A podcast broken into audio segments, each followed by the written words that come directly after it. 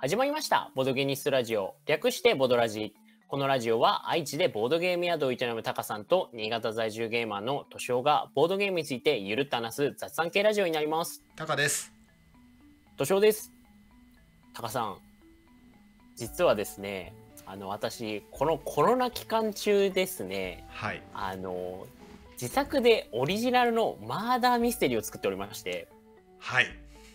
それがついにあの世の中にお出しできるような状態になったので、今回はその紹介をさせていただければと思います。おめでとうございます。ありがとうございます。いやーもう本当大変でした。もう大変、あの、そのあんまりこう作った側が大変でしたっていうのをどう自分でもどうかと思うんですけれども、本当大変でした。何が大変だったのこれ？えーっと、やっぱ改めて作ってみて、うん。あの、まだミステリーってそのプレイする前はなんか作れるんじゃないかと思ってしまった自分がいたんですけれども、そもそも、えー、とそのシナリオを作るしシナリオを作るシナリオとゲームを作る人とその、えー、とシナリオとゲームが客観的にそのまあえー、と成立してるかっていうところを見てくれるようなアドバイザー的な監修の人、うん。あとは、えー、とデザインができる人うんっていう、まあ、あの複数の要素が絡み合うのであの一人でやっちゃいけないなっていうのが一番発見でしたね。なるほどね。確かに。でまああの監修入れる人とデザインできる人を、まあ、私の近くにいる方でちょっとお願いして、まあ、作った作品なんですけれども「えー紫に染まる前に」という作品を作ったのでちょ今日はちょっとそれを紹介させてください。はい。はい、でもちろんまだミステリーなのでネタバレ等は一切しません。でうん今あのツイッター等で公開しているあらすじだけ先にあの公開あの読ませていただきますと、はい。えーこの作品はですね、えーまあ、舞台はですね時は中世ですね、えー北欧のとある村ガピタでは、えーカラスツキと呼ばれる全身に紫のあざが浮かび上がりやがて死に至る、えー謎の病が蔓延しておりました、うんえー病の蔓延により村は閉鎖され荒廃した村人らは絶望と恐怖に染まった、えー唯一の希望はこの病に立ち向かうべく薬の研究を始めた医師であった。うん。しかしある朝医師が死体となって発見された。滅びゆく村で交差する思惑。あなたは真相にたどり着けるだろうか。うん。といったような形であのーまあこれが紫に染まる前にのあらすじなんですけれども、うんえーちょっとまあこれだけだとわからないと思うのでデザインも今回凝りまして、タカさんに先ほどあの私のツイッターの方に、あのーまあ、えー紫に染まる前にってこういう作品だよっていうのをちょっと画像付きのツイートをあの送ったのでそれ見ていただいてもいいですか、ちょっとあはい。のラジオで画像を見てくださいっていうやり取りがどうなんだって話なんですけれども紫ですね。はいこれはですね。画像が。はい、画像がこれデザイナーさんが今回あの作品に、えー仮面、まあ、ペストマスク風の仮面が出てくるんですけれども、それをデザイナーさんが非常にこういい感じに仕上げてくださってですねデザインも非常にあのいい感じに仕上がっておりますね。自分で言うのもなんですけれども。めっちゃかっこいいですね。ああよかった。ありがとうございます。デザインとフォントと、うんうんうん。なんか怪しげな雰囲気出てる。うんうんうんうんダークな世界観をちょっと演出したかったので、いいじゃないですか。ありがとうございます。で、その、今、ふと思ったんですけれども、うんその、えーとまあ、今回作るにあたって自分でもかなり、まあ、大体自分だけでも300時間ぐらい時間をかけてで それ以外で監修の人だったりあとはデザイナーさんも別々でこう作業していただいて、えーまあ、しっかりとこう完成までこぎつけられたんですけれどもまだミステリーってネタバレできないじゃないですか当たり前ですけれども。うん。だからこれからなんかどうやってこう作品に興味を持っていただければいいのかなっていうのを思っていたのでタカさんどう思います？えーでも宣伝したらいいんじゃない？あーまあそうですね。もう今ツイッターでやってますよっていうのを、えー、と来月も、えー、とオフライン専用のシナリオになるのでごめんなさいうん話がはしょっちゃってたんですけれども、うん。大体まあ3時間半ぐらいの、えーまあ、リアル公演オフライン専用のシナリオになるのでちょっと今もコロナが怖いので、まあ、コロナの状況を見つつですけれども、えー今月末からまた、えー公演の方をやっていくような、えー形に今なってますね。うーんこれはじゃあ GM が必要ってことオフラインで？そうですね。なので私も今 GM としてもあのこの作品をあの、まあ、GM としてもやっているような形になりますね。これどうすんの？例えば僕が愛知でやりたいって言ったらひ GM の人がもう先に読むの？あーえーっとですねえーっとまだちょっと県外のところまでは考えられてはいないんですけれども、まあ、ゆくゆくはなのでえーっとあれですねあの我々が出張するような形でできないかなっていうのを考えてますね。結構じゃあアナログでやるんだね。大変だね。うんうん。今その、えー、と新潟で、えー、と今回やるにあたってその監修にあのーなあの監修として入ってくださった臼井さんという方がいらっしゃるんですけれども、その方ももともと自作で、えーオリジナルマーダーミステリーを作られてましてで今回その方が新潟でそのマーダーミステリーを、えーまあ、作って公演していくっていうえーまあ、団体ですね、コズミックミステリーという、まあ、団体、えーまあ、レーベルですね、を立ち上げてくださいまして、で、私もその作品の2作目として、まあ、一緒に、まあ、コズミックミステリーの一員として、これからはあの公演を行っていくので、うん。えーまあ、県外の公演とかもお声掛けいただけるのであれば、まあ、出張という形で、まあえーコロナが落ち着いたらですけれども、やっていけたらな、みたいなことは考えてますね。さ採算取れなさそうだけど大丈夫ですか？まあ、県外そうですね。出張。採算まあ採算というよりかは、まあ、うん。やってくださった方の感動がいただければっていう感じですね。はいうん、まあそうですね。うん。いや300時間はやばいっすね。いやーそうですね。で本当に今回うん。一番やって思ったのは、えー、と本当にマーダーミステリー一人じゃ作れないのでそういう意味では今回そん本当にその監修の臼井さんという方とあとデザイナーで K さんという方に入っていただいたんですけれども、うん。えーまあ、その2人と、えーやれて個人的にはこうかなりゲーム作成するにあたっていいチームだったなと思うので、まうん。あ、そういう体制だからこそこう、まあ、完成させることができたうん。作品、まあ、完成までこぎつけられたっていうところがあるのでそこはすごい良かったなと思いますね。そうだね。やっぱ世に出すとこまで行くっていうのがうんうん、でき、できる人少ないからね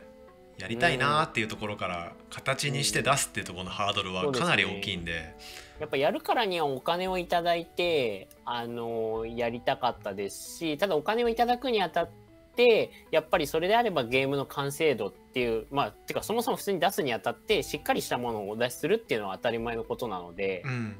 でただまだミステリーでそれやろうとするのが自分が思っていた以上に 難易度が地獄でしたね。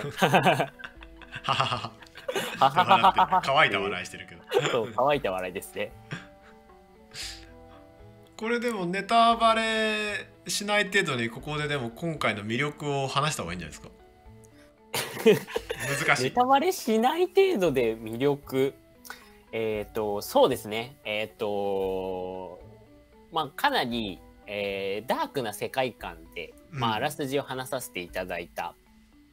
通り、うんあのダークの世界観の作品なんですけれどもちょっとラジオだけだと伝えきれない部分ではあるのであのぜひ今のあらすじを聞いてもしあ面白そうとかなんか新しいマーダのシナリオ気になるっていう方がいらっしゃいましたらあの今回のそのあのまあポッドキャスト YouTube のリンクにあるツイートの、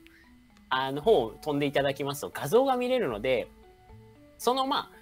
世界観の作品なんだなって思って見ていただけるとまあ幸いですね。あーそこまでしか言えないんだね、そうですね。あのやっぱりあのー私も作った人としてそのゲーム終わった人に対してはじここがこうでっていう話はしたいですけれども、やっぱえっ、と来ていただくにあたってはもう情報はもう公開されてるあらすじだけの状態でやっぱ来ていただきたいので、歯がゆいですけどね。めちゃくちゃ言いたいですよ。と何人？えっ、とあ失礼しました。7人のシナリオになりますね。7人で3時間半ぐらい7人で3時間半ぐらいのシナリオになりますね。はい、じゃあ、はいそうかなんか、僕の感想としてはこう言えない中でも PR する方 PR する方法っていうよりは PR の何？ことをもうちょっとこうな考えれそうな気がする。確かにそうですね。あと、もしだったら、その、世の中に今、マーダーミステリー作成されてる方々たくさんいらっしゃると思うんですけれども、うんあの、今みたいな情報量でも、その PR する方法ってたくさんあると思うんですね。うんこういうやり方やったらいいよみたいなのを教えていただけると非常にありがたいでございます。うん、なんだろうねでもなんかさこういろんこういう人にやってほしいとかさうん初心うんうん初めてでも大丈夫ですとか何回かやった人にやってほしいとかなんかこうターゲッティングもあるはずだしなんか内容に触れなくてもこうやりおやってみたいって思うような情報って出せそうだけどな。なるほど。じゃあ、それも固めた上で、また、もし、回が取れれば。あと、個人的に、あの、今回良かったなって思うのが、その、こんえっ、と、そのレーベルになったことで私うん今回まあ、コズミックミステリーとして出させていただくのは2作目の作品なんですけれども、えっと、その前作、まあ、監修の臼井さんが自分で作った「黒の眺望」という作品があるんですけれども、えーまあ、その作品もかなりこうマーダーミステリーとして完成度の高い作品にはなっているので、えっとまあ、個人的に地方でうん新潟っていう全然その、まあ、あのマーダー部専門店ももちろんないので、うんまあ、そういう土地でその、まあ、レーベルとしてマーダーミステリーをお出しできるっていうのは個人的にすごい面白いことだなって思いますしそういう意味で何か興味を持ってくださる方がいてくださったら嬉しいなっていうところはありますねう。んこれレーベルとしてやるってことは今後も作品出し作っていくってことなんだよね。えーまあ予定としては作っていく予定です。まあそれならマーケティング的な話をすると、はい。なんか PR できるように作った方がいいかなって気がする。うんうんうん。確かに。まなんかその内容に触れないけどこういうところが面白いっていうのを対外的に言えるようなストーリーにした方がいいかなって、う。んうんうんうん例えば、まあ、全然違う話だけど僕謎解きを一時期作ってあお金取ってやってた,、ね。やってたことあって、うん。それは分かりやすく廃校を舞台にしたんだよね。廃校。廃校ああなるほど。だから謎解きもさギミックとかは言えないんだけど、うんうんうん廃校でやりますよっていうのは他の謎解きとの差別化だよね。うんうんうんそういうなんかこう宣伝時に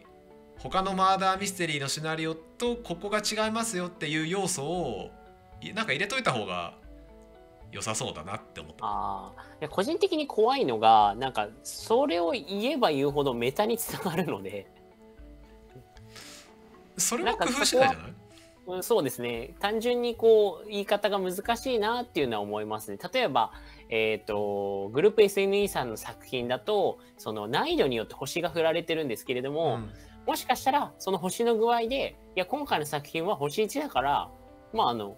なんかこの推移はストレートすぎる気がするけれどもこれでいいのかなみたいなあくまでメタですけどね。うん。